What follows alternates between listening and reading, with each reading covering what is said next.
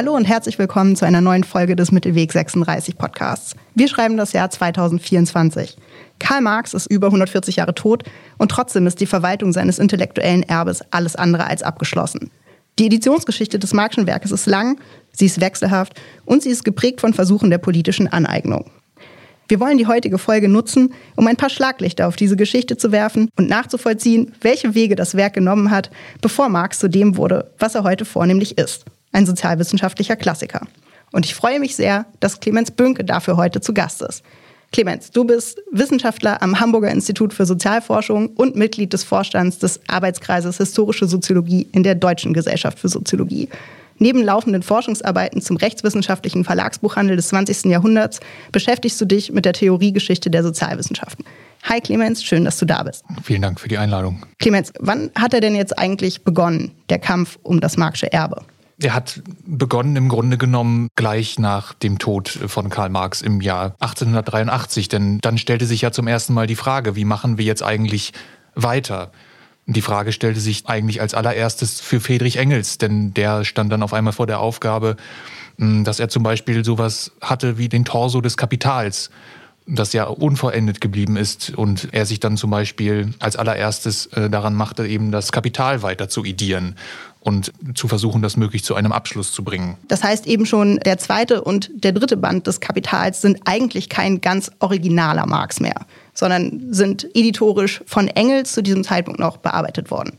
Ja, und das war auch nicht das Einzige. Also Engels hat natürlich sich dann auch daran gemacht, bestimmte Sachen der Nachwelt überhaupt erst zu offenbaren.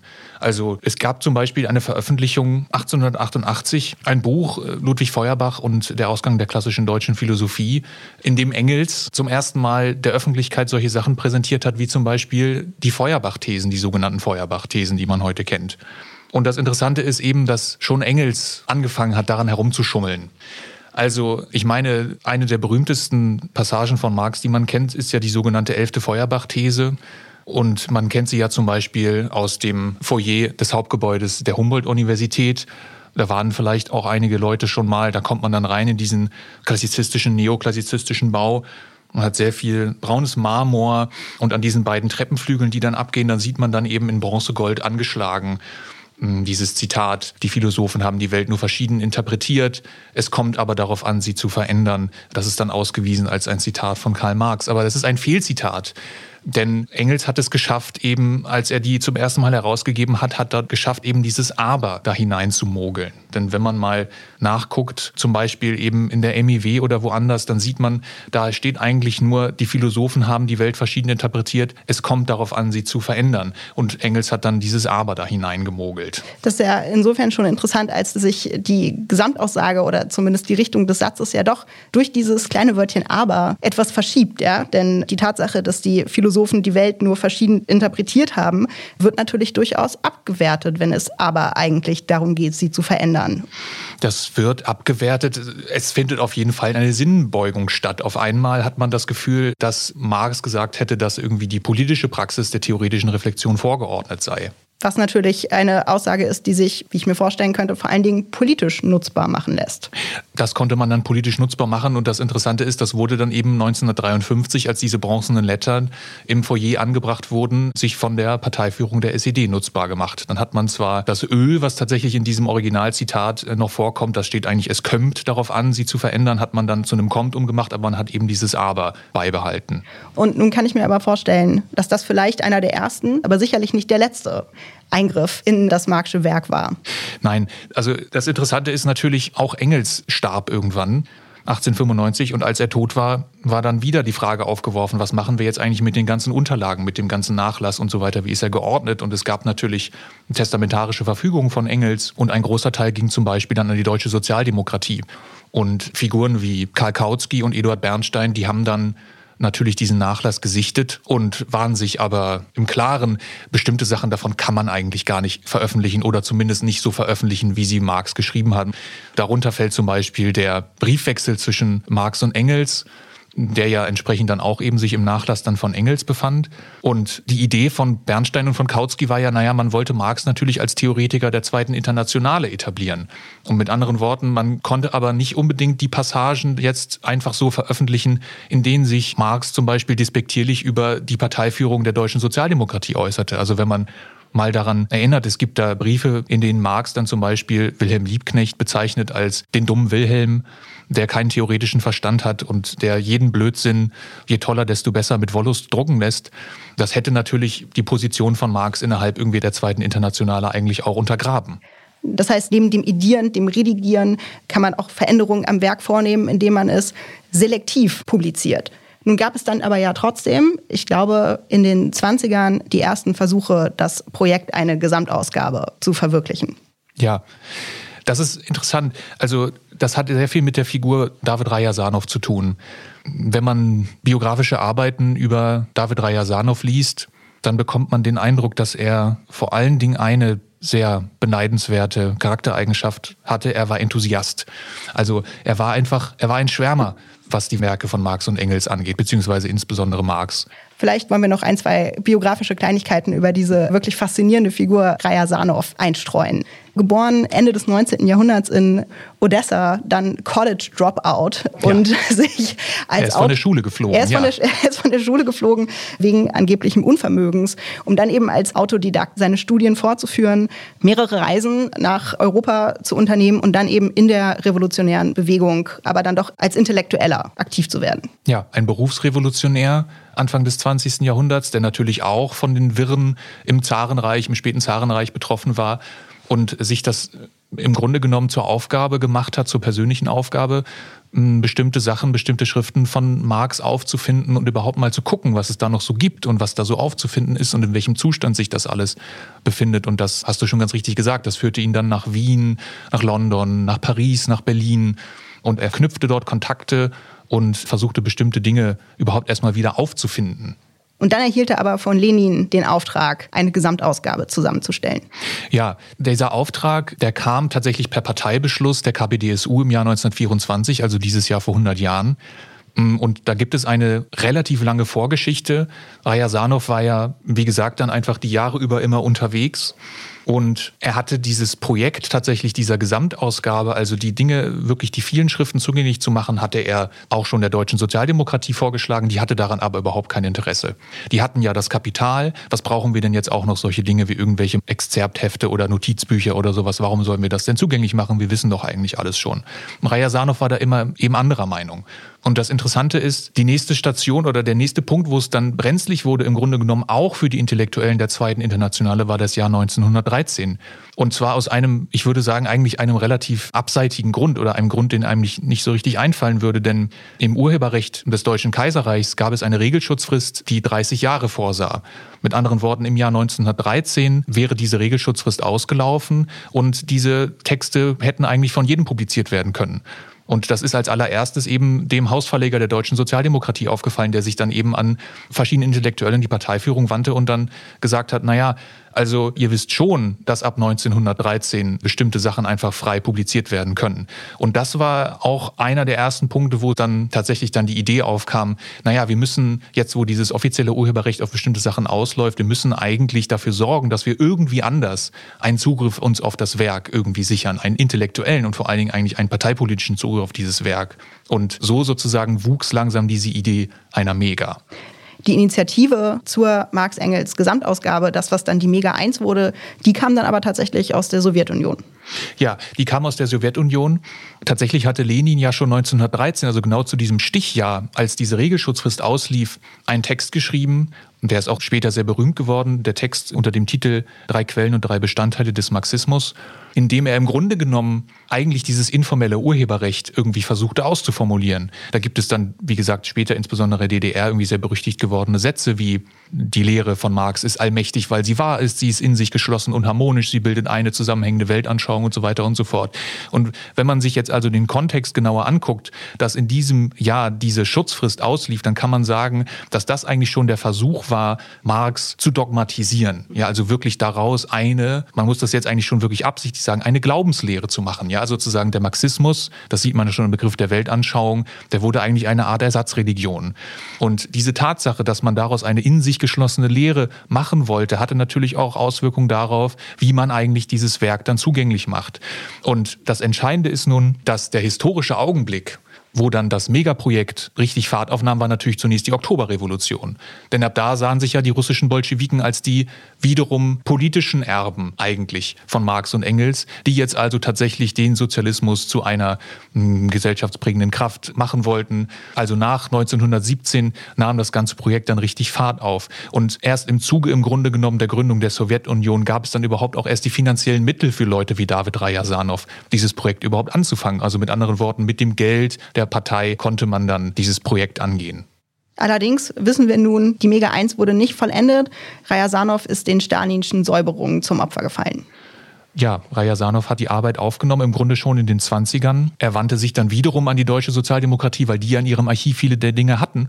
Aber interessanterweise hatte nun auf einmal die SPD wenig Interesse daran, denn die war ja durch die Prozesse oder die gescheiterte Revolution nach Ende des Ersten Weltkriegs eigentlich gespalten worden in die USPD und in die SPD. Und die offizielle staatstragende SPD wollte nun mit der KPDSU in Russland nichts mehr zu tun haben. Rajasanov hat sich davon nicht beirren lassen. Er hat dann auch sehr viel Geld in die Hand genommen, um diese Sachen dort trotzdem irgendwie zu bekommen, hauptsächlich in Fotokopien, die er mitgenommen hat nach Moskau. Und er idierte dann also tatsächlich mit einem sehr gut ausgestatteten Institut, das war das Max-Engels-Institut in Moskau, an dem diese Arbeit standfand, ähm, idierte er dann also bis ungefähr 1929 schon die ein oder anderen Veröffentlichungen im Rahmen dieser sogenannten ersten Mega, also der ersten Marx-Engels-Gesamtausgabe. Und wie bei so vielen Figuren in den späten 20er Jahren fiel er dann letztlich auch tatsächlich den Machtwechsel in der Sowjetunion zum Opfer. Er wird von Stalin abgesägt, ungefähr 1931 als Direktor dieses Marx-Engels-Instituts. Er wird aus der Partei ausgeschlossen, er wird verbannt und 1937 zum ersten Mal angeklagt, 1938 dann erneut angeklagt. Ihm wird dann Mitgliedschaft in einer konterrevolutionären Vereinigung vorgeworfen. Die Hauptverhandlung dauert 15 Minuten. Das Urteil ist Tod durch Erschießung, was dann auch sehr schnell vollstreckt führt. Und trotzdem bedeutete sein Ende nicht direkt auch das Ende der Mega 1, oder? Nicht direkt, denn im Grunde genommen liefen die Publikationsarbeiten ja erstmal weiter. Also es war ja nicht so, dass das Max-Engels-Institut, das er geleitet hatte, dann ja kopflos wurde, sondern natürlich wurde da jemand eingesetzt, nur jemand, der jetzt eben parteitreu, treu insbesondere gegenüber Stalin war. Und im Rahmen dieses Projektes wurden dann auch weiterhin noch Bücher publiziert, ungefähr bis 1941, aber das Projekt verlief im Sande, auch spätestens dann natürlich mit dem Überfall der Nationalsozialisten Westen auf die Sowjetunion und im Lauf des Zweiten Weltkriegs plätscherte dann sozusagen also dieses Megaprojekt aus. Was mich dann am Fortgang der Editionsgeschichte des Marxischen und Engelschen Werkes ja besonders fasziniert hat, war der Umstand, dass die Initiative, das Projekt der Gesamtausgabe dann wieder aufzunehmen, ja tatsächlich ganz maßgeblich aus der DDR kam und die Sowjetunion gar nicht so wahnsinnig begeistert war von der Idee. Nein, die Sowjetunion war überhaupt nicht begeistert. Da kam dann wieder die Frage auf, wofür brauchen wir denn eine historisch-kritische Gesamtausgabe? Wir haben doch unsere Werkausgaben. Also es gab ja in den 40er Jahren und in den 50er Jahren dann schon eine russischsprachige deutschsprachige Werkausgabe. Der wurde dann ab 1953 die deutsche Werkausgabe, die Marx-Engels-Werke, dann im Laufe der Jahre beigesteuert. Aber schon im Zuge eigentlich dieser Planung der Marx-Engels-Werkausgabe gab es immer wieder die Idee, wir wollen wirklich eine Gesamtausgabe machen, wir wollen eine historisch-kritische Ausgabe machen. Die entstand insbesondere eigentlich am Berliner Institut für Marxismus-Leninismus. Und die Sowjetunion wollte aber nicht so richtig mitziehen, weil letztlich eigentlich das Marxische Werk oder die Marx-Engels Gesamtausgabe für sie politisch gar nicht mehr so wichtig waren. Ja, es würde ja überhaupt keinen Sinn machen, also für parteipolitische Zwecke irgendeine Gesamtausgabe zugänglich zu machen. Also das war sozusagen im Grunde genommen wieder genau das Problem, hm, was eigentlich Rajasanov mit der deutschen Sozialdemokratie hatte. Also man hatte ja die Texte, die man für die ideologischen Zwecke brauchte, hatte man ja. Warum man jetzt zum Beispiel eben bestimmte andere Teile zugänglich zugänglich machen sollte und die dann auch noch historisch kritisch idieren sollte, also mit anderen Worten, hm, also auf eine Art und Weise präsentieren, hm, die ja vielleicht also wirklich wissenschaftlichen Zwecken dienbar war, aber eben nicht parteipolitischen Zwecken, das machte eigentlich für die KPDSU überhaupt keinen Sinn.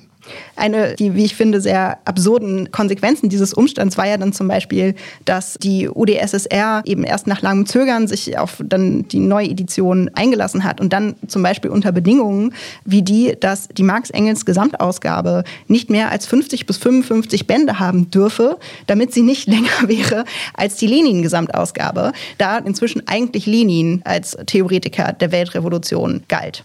Ja, auch unter sozialistischen Theoretikern gibt es eine Prestigeordnung. Die musste natürlich eingehalten werden. Und da sieht man nach wie vor eben im Grunde genommen diese Skepsis, die herrschte zwischen diesen beiden Fraktionen.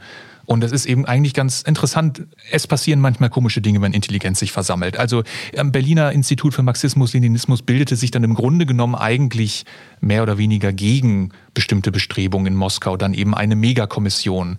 Und diese Megakommission, die fing dann an zu überlegen, wie können wir das machen? Wie sollten wir das machen? Auch jenseits tatsächlich diesen parteipolitischen Zwecken. Sie waren eigentlich immer hinterher, wir wollen eben diese historisch kritische Gesamtausgabe machen. Und am Ende ist es ihnen geglückt. Ich glaube, 1972 gab es einen ersten Probeband, der an diverse Institutionen verschickt wurde. Ab 75 wurden dann, glaube ich, neue Bände produziert. Schon dieser Probeband hat ja eigentlich ein paar ganz witzige editorische, ja auch Fehler in den vorangegangenen Ausgaben offenbart.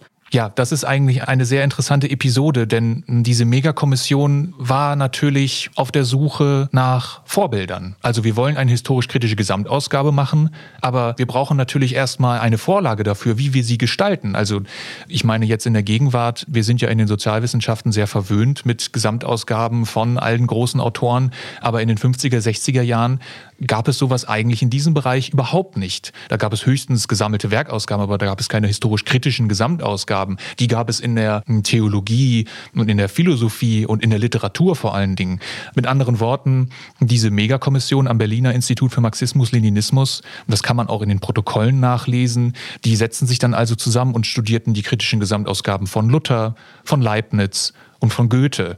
Und die anhand dieses Studiums, was sie dann betrieben, wurde dann zum Beispiel auch ein Fragebogen entwickelt innerhalb dieser Megakommission, der dann an alle Mitglieder verschickt wurde, wo dann einfach nur abgefragt wurde, wie stellen Sie sich die Gestaltung der Mega vor und so weiter auf Grundlage dieser Sachen.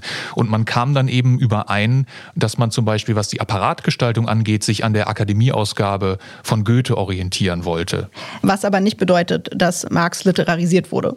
Nein, Marx wurde nicht literarisiert, sondern hm, was die Editionsprinzipien angeht, muss man ja das einfach mal so banal sagen. Da hilft einem ja kein Marxismus. Ja, also wenn man sozusagen einen Text einfach nur darstellen will, man braucht Fußnoten, man braucht ein Variantenverzeichnis, ist, man braucht irgendwelche Register. Da kann man ja sozusagen Marx lesen, so viel man will. Also damit kommt man nicht weiter. Da brauchte man andere Vorbilder. Und die fand man interessanterweise eben bei der anderen großen Figur der DDR oder sozusagen der kulturpolitisch anderen wichtigen Figur der DDR, nämlich Goethe. Und von Goethe gab es seit 1949 ein zwischen Berlin und Weimar konzipierte sogenannte Akademieausgabe von Ernst Grumach, der sich im Rahmen seiner Tätigkeiten tatsächlich eben bestimmte, heute nennt man sie neugermanistische Editionsprinzipien überlegte. Auf die konnte man sich dann eigentlich gut stützen. Das war sozusagen eigentlich dann das große Vorbild, was man sich dann genommen hat. Und trug das Früchte, diese gut ausgearbeiteten und bewährten editorischen Prinzipien anzuwenden? Ja, sehr. Und auch eigentlich absurde Sachen. In dem Probeband der Mega 2 war dann also ein Auszug abgedruckt als Teil der sogenannten Feuerbach-Manuskripte, die man heute eben als Teil der sogenannten deutschen Ideologie kennt. Und da gibt es eine Passage, in der sich Marx und Engels auslassen über Ludwig Feuerbach und Ludwig Feuerbachs Materialismus. An Feuerbach wird eine bestimmte Konzeption eines Menschenbildes kritisiert, die eigentlich darauf abstellt, nur Beziehungen von Menschen untereinander zu kennen, die auf Freundschaft oder auf Liebe abstellen. Und dann gibt es diesen Satz, der sich dort anschließt, er gibt keine Kritik der jetzigen Lebensverhältnisse. Oder zumindest dachte man, man dachte eben in der Sowjetunion immer, es handelte sich dort um das Wort Lebensverhältnisse. Aber diese Neuentzifferung, die dann in der DDR vorgenommen wurde, zeigte dann, da stand gar nicht Lebensverhältnisse, sondern da stand Liebesverhältnisse. Er gibt keine Kritik der jetzigen Liebesverhältnisse. Das konnte man sich dann aber in den 20er Jahren absolut nicht vorstellen, dass sich Marx an einer falschen Bestimmung von Liebesverhältnissen abarbeitet. Nein, das konnte man sich, also da gibt es verschiedene Gründe. Also ein Grund war zum Beispiel, dass natürlich Rajasanov irgendwie hat relativ schlechte Fotokopien letztlich nur nach Moskau gebracht. Also mit anderen Worten, dadurch war die Entzifferung sehr schwer. Aber gleichzeitig, du hast es vollkommen richtig gesagt, mit dem, was wir vorhin behandelt haben, mit der Umwandlung des Marxischen Werkes in eine geschlossene Lehre, die insbesondere den historischen Materialismus in ihrem Kern hat, wäre man ja nie auf die Idee gekommen, dass dort von Liebesverhältnissen die Rede ist. Ja, wenn, dann muss man sagen, dann ist es doch ganz klar, dann muss doch Marx eigentlich über Lebensverhältnisse reden. Nun ist historischer Materialismus ja eigentlich genau das Stichwort, um nochmal kurz auf das Marxische Werk, Werk in Anführungsstrichen, zurückzukommen, das wahrscheinlich bis heute vollkommen zu Recht in dem Ruf steht, das am meisten und am verzerrendsten idierte zu sein, nämlich die deutsche Ideologie. Ja, wenn sie dann überhaupt so heißt.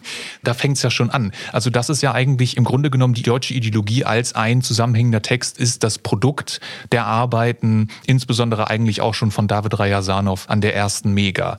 Denn eigentlich war das ja nur ein Manuskriptkonvolut, das eigentlich auf eine Kritik an drei junghegelianischen Kollegen von Marx und Engels abstellt, nämlich Ludwig Feuerbach, Max Stirner und Bruno Bauer. Und dass dann diese Kompilation von Texten zum programmatischen Text für den historischen Materialismus, ein Begriff, der im Text übrigens auch nicht vorkommt, erhoben wurde, ist eigentlich ein vollständiges Resultat editorischer Arbeit. Ja, die editorische Arbeit bestand vor allen Dingen darin, im Grunde genommen erstmal was, es war sozusagen sowohl eine kompilatorische als auch eine editorische Arbeit an diesem Text, denn das waren ja auch, wie gesagt, Manuskripte, die dann erstmal entziffert wurden und dann gibt es da auch wieder das Problem, dass bestimmte Sachen dann irgendwie in einer Spalte von Engels sind, in einer von Marx und dann werden gibt es Durchstreichungen und Anmerkungen und so weiter und Arrondierungen von Texten. Die wurden dann interessanterweise eben in der Sowjetunion auf eine bestimmte Art und Weise arrangiert. Und da gibt es bis heute eigentlich einen Streit, ob dieses Arrangement richtig ist. Denn zum Beispiel in den Marx-Engels-Werken Band 3 was ja wahrscheinlich die, nennen wir es jetzt mal die hausüblichste Form ist, wie die Leute die deutsche Ideologie kennen. Da beginnt eben die deutsche Ideologie mit dem Abschnitt über Ludwig Feuerbach und dann folgen eben die Abschnitte über Max Stirner und über Bruno Bauer. Das lässt aber letztlich den Text so erscheinen, als hätten Marx und Engels einen sogenannten historisch-materialistischen Standpunkt, den sie erst an Ludwig Feuerbach durchdeklinieren und dann nochmal an Max Stirner und an Bruno Bauer. Das ist allerdings eine Konstruktionsleistung. Man kann das eigentlich gar nicht so deutlich sagen, dass diese Texte in dieser Reihenfolge tatsächlich auch geschrieben und gedacht und konzipiert worden sind. Es gibt auch begründete Vermutungen von so Leuten wie Wolfgang Esbach, die sagen, wenn man es chronologisch sieht, dann müsste es eigentlich genau umgekehrt gezeigt werden. Also dann müsste erst Max Stirner, dann Bruno Bauer und am Schluss vielleicht noch einige Anmerkungen zu Ludwig Feuerbach kommen. Und wenn ich mich recht erinnere, besteht der grundlegende Unterschied in der jeweils anders sortierten Dramaturgie dann darin, dass entweder die Kritik relativ apodiktisch am Anfang steht und die Kritik an Stirner und Bauer eben eigentlich unter die Kritik an Feuerbach subsumiert wird oder ob die Kritik an Feuerbach eben eigentlich am Ende eines gewissen Denk- und eben auch Kritikprozesses steht. Ja, das ist absolut richtig. Und das macht natürlich einen großen Unterschied, weil die Frage eben ist, hatte man einen gewissen Standpunkt, von dem aus man die Leute kritisiert oder entwickelt man einen Standpunkt? Und es war sozusagen eigentlich, es, wie gesagt, es ist die begründete Vermutung, dass es eigentlich Letzteres war. Das war aber natürlich wiederum in der Sowjetunion, wo es eben klar war, dass Marx und Engels die Theoretiker des historischen Materialismus war, eigentlich, mh, hm, ja, man könnte sagen, nicht vertretbar. Und obwohl die Editorinnen der Mega 2 mithilfe historisch kritischer Editionsprinzipien versuchten, derartige Verzerrungen zu vermeiden, stand der Mega die nächste Krise bevor. Ja, und die Krise betraf im Grunde genommen wieder eine politische Umwälzung, also wie schon so häufig zuvor. Nach dem Zusammenbruch des real existierenden Sozialismus, sowohl in Deutschland als auch in Russland, war die große Frage, wie weiter. Also die Mega war ja in der Zwischenzeit eigentlich zu einem Großprojekt geworden. In den 60er Jahren stand man vor dem Problem, dass man das, was man heutzutage ein Fachkräftemangel nennen würde, hatte. Also man bemühte sich darum, die Arbeit einer Mega zu professionalisieren, indem man Leute ausbildete, indem man ja fast schon studiengangsartige Institutionen einrichtete, um tatsächlich Mega-Editoren auszubilden. Und dieses Projekt lief dann eben die 70er und die 80er Jahre durch und sind auch sehr viele Bände erschienen. Ich glaube ungefähr bis 1990 ungefähr 40 an die Zahl. Nur war das Problem, das Geld kam natürlich immer von den Parteiapparaten dafür. Und nach Zusammenbruch der DDR gab es natürlich zunächst auch kein Geld mehr für die Weiterführung dieser Mega. Und die Frage war dann, wie könnte man das lösen? Tatsächlich, wie du schon gesagt hast, eigentlich im Grunde genommen muss man sagen, zum Trotz, also trotz dieser historisch kritischen Editionsprinzipien, die man sich äh, auferlegt hatte, war das natürlich eigentlich anrüchig in den 90er Jahren, insbesondere für in Anführungszeichen westliche Wissenschaftsinstitutionen, sich eben die Großedition des Theoretikers des Sozialismus ins Haus zu holen. Und das, was dann versucht wurde von unterschiedlichen Stellen, war im Grunde genommen eigentlich ja das im Kooperationsprojekt zwischen verschiedenen Institutionen, also zwischen dem Institut für Sozialgeschichte in Amsterdam und der Berlin-Brandenburgischen Akademie der Wissenschaften eigentlich eine Lösung zu finden, das irgendwie wieder unterzubringen. Aber es war im Grunde genommen klar, dass in Anführungszeichen in dieser Form das Projekt nicht fortgesetzt werden konnte. Das bedeutete dann also, Marx wurde verwissenschaftlicht? Ja, das ist zumindest, wenn man so will, eigentlich fast schon der euphemistische Begriff, den man dafür benutzen könnte. Denn Verwissenschaftlichung im Grunde genommen, die Edition an sich war ja ein wissenschaftliches Projekt. Allein hatte man es natürlich trotzdem innerhalb der DDR nicht durchsetzen können, eine in Anführungszeichen, wie man es heute sagen würde, objektiv wissenschaftliche Edition daraus zu machen. Denn natürlich gab es immer noch entsprechende Einleitungen, Einführungen und Vorworte, wo ja, bestimmte Formulierungen, bestimmte eindeutige Zuordnungen und vor allem natürlich auch Gewichtungen und Bewertungen der Arbeiten von Marx und Engels drin waren, die man in Anführungszeichen jetzt zum Beispiel in der Bundesrepublik so nicht hat stehen lassen können. Thomas Maxhausen hat das einmal versucht unter dem Begriff der sogenannten Entideologisierung und ich glaube sogar, dass Entideologisierung tatsächlich auch in den Begutachtungsprozessen und den Forderungen, den Forderungskatalog, äh, unter welchen Bedingungen das weitergeführt werden kann, dass der dort verwendet wird. Nämlich, dass im Grunde genommen, wenn man so will, die sozialistische Ideologie oder was dort an sozialistischer Ideologie drin ist, dass das dann natürlich irgendwie raus muss. Mit anderen Worten, das betraf auch zum Teil solche Dinge wie das Sach- und Personenregister, überhaupt irgendwie den Anmerkungsapparat. Und was bedeutet das dann zum Beispiel für so ein Personenregister? Besser, wenn es entideologisiert wird? Ja, das ist eigentlich ganz witzig. Max Hausen hat das in einem Aufsatz zusammengestellt. Er hat sich das Personenregister angeguckt, was da zum Teil für einen Unsinn bei rauskommt. Ja, also in der alten Ausgabe, in Anführungszeichen, also in der Mega vor 1989, war es eigentlich relativ klar, dass man, wenn man eine Person beschreibt, beschreibt man sie eigentlich in der Hauptsache anhand ihres sogenannten klassenmäßigen Standpunkts. Ja, also, das ist jetzt ein Beispiel, das auch Marxhausen bringt. Georg Wilhelm Friedrich Hegel war dann also der Hauptvertreter der klassischen bürgerlichen deutschen Philosophie. Nun konnte man das eben, wie gesagt, in den 90ern nicht durchhalten. Deswegen ist jetzt in der neuen Mega nach 1990 ist dann im Personenregister von Hegel die Rede als von einem deutschen Philosophen. Ja, also wie gesagt, wir sind wieder bei am Anfang, wie bei Engels, das ist doch mindestens eine Sinnbeugung. Jetzt folgt daraus der vielleicht nicht ganz überraschende Schluss, dass auch eine Entideologisierung einer Edition also nicht ganz umhinkommt, doch einen gewissen Einfluss auf das edite Werk und seine Rezeption zu nehmen. Das liegt vielleicht auch in der Natur der Sache. Was ich mich jetzt aber schon noch frage, ist, wie sieht es denn aus heute? Ist der Kampf um das Marxische Erbe vielleicht mit Ausnahme des Rings um einige Fußnoten vorbei? Ja, wie man es nimmt. Also du hast es anfangs schon gesagt. Also das Interessante ist ja, dass auch die Bezeichnung von Marx als einem Klassiker der Soziologie oder einem Klassiker der Sozialwissenschaften ist ja eigentlich auch ein bestimmter Werkzugriff. Ich weiß nicht, also Max Frisch hat das mal gesagt, es gibt sowas wie die durchschlagende Wirkungslosigkeit eines Klassikers. Ja, also die Vorstellung, sobald man jemanden als einen Klassiker etikettiert, dann hat man ihn ja eigentlich entschärft. Ja, dann besteht große Einigkeit darüber, eine wichtige Person, ein wichtiges Werk, aber eigentlich auch okay, dass sie nicht mehr lebt. Und eigentlich auch okay, dass sozusagen das relativ wenig noch mit unserer Gegenwart zu tun hat. Aber wie gesagt, es ist entschärft und es hat einen Klassikerstatus und so weiter. Das ist auch ein bestimmter Werkzugriff. Also mit anderen Worten, wenn man das so nimmt, dann könnte man sagen, ist das vorbei. Ja, sozusagen ist dieser Kampf eigentlich vorbei. Und auf der anderen Seite gibt es auch andere Aneignungsversuche. Also es gibt ja auch nach wie vor dann Autoren wie zum Beispiel hm, John Bellamy Foster oder ähm, Kohei Saito, Saito jetzt, ich will nicht sagen anfangen, aber die jetzt bestimmte Aspekte aus dem literarischen Nachlass von Marx und Engels, ich versuche es mal nicht disputierlich zu sagen, herauskramen, um dann wieder bestimmte Sachen irgendwie in den Vordergrund zu stellen. Ja, also zum Beispiel Marx als Denker der Ökologie und so weiter. Das wird natürlich einerseits, ich sag mal, dadurch befeuert, dass die Mega 2 eben noch lange kein abgeschlossenes Projekt ist und dass aktuell die Exzerpte und Protokolle publiziert werden, die eben immer wieder neue Zugriffe auf Marx ermöglichen. Aber auf die man natürlich am Ende nicht angewiesen ist, um einen Klassiker wie Marx dann doch nochmal neu zu interpretieren und ihn, wie eben Saito das macht, naja, eben zum Umweltwissenschaftler zu machen und zu konstatieren, dass schon Marx für eine nachhaltige Wirtschaftsordnung plädiert hätte zum Beispiel.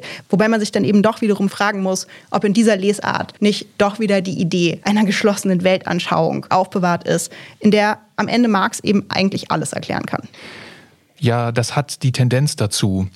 Also man kann da zwei Dinge zu sagen. Also das erste ist, wenn man diese Leute für diese Versuche kritisiert, dann muss man eigentlich gar nicht so weit gehen zu sagen, das ist nicht der eigentliche Marx. Ich denke, dass sozusagen, was man eben aus diesen Schilderungen, die wir jetzt ausgebreitet haben, lernen kann, natürlich kann man nicht sagen, es ist nicht der eigentliche Marx, deswegen ist das schwierig, sondern schwierig ist es deswegen, weil man aus bestimmten Fragmenten wiederum bestimmte Arrangements bildet, die das so aussehen lassen, als hätte zum Beispiel eben der, wenn man so will, der sogenannte späte Marx, also in seinen letzten Lebensjahren, als hätte Marx dann nochmal eine andere Wendung genommen und hätte eigentlich bestimmte Sachen umgeworfen und wollte dann doch nochmal dieses und so weiter. Das hat natürlich irgendwie einen dramaturgischen Charme.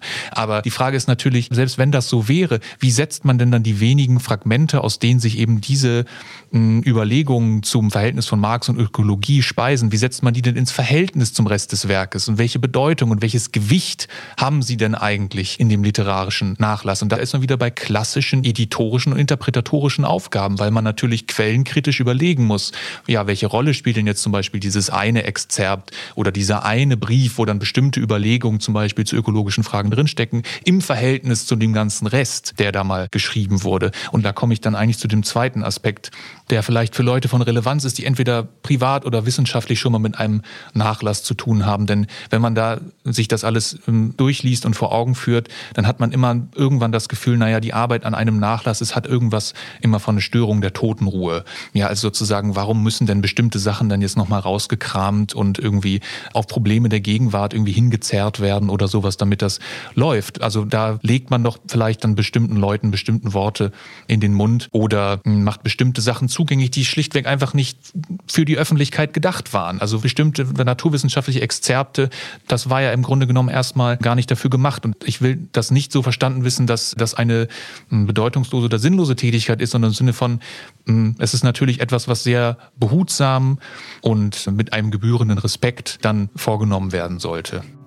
Das ist ein sehr schönes Schlusswort, nicht zuletzt, weil es auch darauf hinweist, dass wir auch die weiteren Ausgaben der Mega 2, die jetzt eben auch teilweise digital zugänglich gemacht wurden, mit großer Neugier und Interesse verfolgen. Clemens, ganz herzlichen Dank, dass du da warst. Ganz herzlichen Dank, dass du mit mir über das Erbe von Marx gesprochen hast. Ich danke. Wir haben natürlich in Vorbereitung dieser Folge auf einen ganzen Korpus an Literatur zurückgegriffen. Auf die Quellen verweisen wir in den Show Notes. Ansonsten geht es dann im März weiter mit einer neuen Folge, die mein Kollege Jens Biski moderiert. Bis dahin, vielen Dank fürs Zuhören. Tschüss.